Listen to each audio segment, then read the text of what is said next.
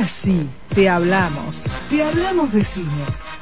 Teresita recomienda películas porque gracias a Dios es viernes, Thank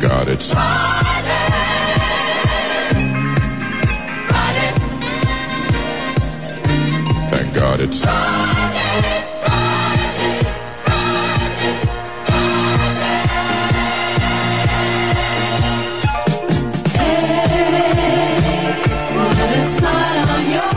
Hola Tere, ¿cómo andamos? Acá estamos al pie del cañón. Muy bien, muy bien. Tenga, tenga cuidado con la mecha, ojo del lado de la mecha en que se pone, ¿eh? Está muy bien. ¿Cómo andas Tere? Contame que... Bien, bien. Hoy traje, traje una, una hermosa serie. A ver. Por fin traigo algo que sirve. No, no, siempre traes algo que sirve, aun cuando nos decís que algo no sirve. Bueno, está bien. Sí traje algo que sirve, algo que no sirve, pero no, no, no sé si voy a llegar a la segunda. A ver, Eh, la, se llama La Serpiente. la serpiente. Es una es, es una, una serie que tiene ocho episodios Ujú. en Reino Unido. Se filmó a partir de enero de este año, incluso en pandemia. O sea que es este reciente. Es reciente, sí, Mm. sí, sí. Basada en un caso real, producida por la BBC, recorre la vida criminal de Charles Sorsac, un francés de padre indio y madre vietnamita, responsable de asesinar al menos a una docena de turistas en el sudeste asiático durante la temporada de verano de 1975-1976. Ujú. Es un hecho real, ¿no? Sí. En la serpiente muchos elementos confluyen para crear una historia con grandes virtudes. En vez de enfocarse en la psicología del asesino serial tal como lo define la, la cultura norteamericana, la serpiente toma la estructura de lo que se llaman las, las true, true crimen, eh, crímenes verdaderos, Ajá. sobre todo en la dosificación de la información y el trabajo con los diversos puntos de vista, pero no deja de ser una ficción sobre el periplo criminal por Oriente de Charles Sokrak, un estafador y traficante de diamantes que elegía como presa a jóvenes viajeros hippies desencantados de Occidente a mediados de los 70. Ujú. Pero como ocurre ya en ese momento, el hippismo había mostrado los límites de sus propios sueños. Recordad que el fue un éxito en los 60. Y sí. Los crímenes del clan Mason, el crepúsculo de la guerra de Vietnam, Oriente convertido en un escenario de combate por la crisis del petróleo del 73, llamaba a una búsqueda más allá de lo conocido. Charles Sorsac, hijo de padre indio y madre vietnamita, criado en Francia, en la, en la Francia posterior a la guerra de Argelia, de Argelia. Se aventura Oriente creando una nueva vida que le permite desplegar una identidad sostenida por el resentimiento.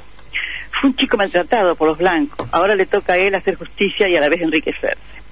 Quien lo interpreta es Tahar Rahim, descendiente de argelinos, sin ninguna maga de estridencia, eh, con una fuerte contención, que la típica que define a los psicópatas, ¿no? La decisión de esquivar el punto de vista del protagonista le brinda a la serie una confesión laberíntica y fascinante. Es decir, nunca lo escuchamos a él hablar, nunca lo escuchamos, digamos, contar su historia. Ajá. No hay una voz in off. Sí. La historia avanza más que nada por la progresión temporal, pero, por- por- pero más- y la progresión temporal hasta allí nomás, porque hay, hay un ida y vuelta, deambula en el tiempo. Más que nada por las voces encontradas de sus víctimas y sus perseguidores. En la primera parte, cada episodio nos pone en foco las figuras que forman parte de, de- de- de- de su órbita, algunos viajeros que integraban fiestas in- interminables en su mansión de Tailandia. Él en ese momento estaba viviendo en Tailandia. Eh, hay piletas, sexo y droga. Mm. A otros los hipnotiza, como sucede con Monique, una turista canadiense que encuentra en él una salida a su asfixiante vida en Quebec. Todos han ido a buscar una salida, ¿no? Buah. Pronto, más que el amor, la vendrá el temor y las comodidades que brinda el dinero. Pero aparece el, el investigador más inesperado, un secretario de embajada en, en Tailandia, un secretario de la embajada holandesa, Herman Niffen, que confinado a su escritorio y a papeles, preocupado por mantener las, expectativas de su carrera diplomática y además la felicidad de su reciente matrimonio, ha- hace poco que se ha casado, eh, encuentra una carta, una nota que le mandan desde Holanda, donde los padres de unos chicos quieren saber qué pasaba con sus hijos, que no tienen noticia y que han ido a Tailandia. Algo lo empuja a seguir su rastro y dar con el y dar con Charles, camuflado, Charles, Charles, como siempre está camuflado en una, en una nueva identidad, ¿no? Bueno, En última instancia, a Herman lo impulsa la misma búsqueda de sentido que a los jóvenes hippies que anhelaban trascendencia en las drogas o en las religiones de Oriente, del Oriente, ¿no? del Oriente atávico, porque esto lo tomé, esto lo tomé de una nota más. Necesitaba darle sentido a su vida rutinaria llena de protocolos y, y ceremonias, partidos de tenis, fiestas e insultas. Bueno, pero la persecución no será fácil porque el personal de las embajadas, de las otras embajadas es indiferente, nadie quiere averiguar, hay policías corruptos y el criminal es extraordinariamente inteligente, ¿no? Mm. La serie generó impacto en el estreno, en la- en, eh, no, no en realidad no, no, no generó impacto, pasó como, ¿cómo se llama? La casa de papel. No Ah. generó impacto en el estreno, sino después. Claro, claro. Cuando la gente empezó boca a boca a pasar el dato de que era muy buena. Sí. Y el atractivo de la propuesta está justamente en la renuncia a intentar dilucidar el personaje. Se enfoca en la época, en el corredor de los 70 y en los agentes involuntarios que permitieron su emergencia y en un funcionario gris de la embajada holandesa que tomó el desafío de perseguirlo. Bueno, a mí me gustó, encontré bastante crítica cuando te diste cuenta, pues pude Sí. averiguar más. Sí. Me gustó. ¿Te gustó? Me, me gustó mucho, no la puedes dejar. Ajá. Este, el, el actor que no me gusta, no me gusta físicamente, no es atractivo, no, no, no tiene mucho. Tahar Rahim. Yo Mm. ya lo había visto, ya, ya había hecho una película que se llama El Profeta, que no la he visto, yo la tengo, pero no la he visto. Siempre hace personajes así, de hombre duro. Sí. Y este, está, está filmando con Jodie Foster en este momento El Mauritano. Bueno, Tere, eh, ¿cuánta- ¿cuántas Teresitas le, le ponemos a la serpiente? Yo le pondría cinco. ¿Cinco Teresitas? Y sí, porque está muy bien hecha. Bueno. Todo lo que hace Bueno. Inglaterra, Ajá. la BBC. La BBC, la BBC es muy buena. Es BBC muy buena. Es muy Yo le pondría cinco. Dale. Después vi una comedia que no me gustó, así que no tengo tiempo. No, no, decímela, decímela. Eh, dime cómo tú, es una, es una, es una comedia mexicana, Ajá. pero es un mamarracho.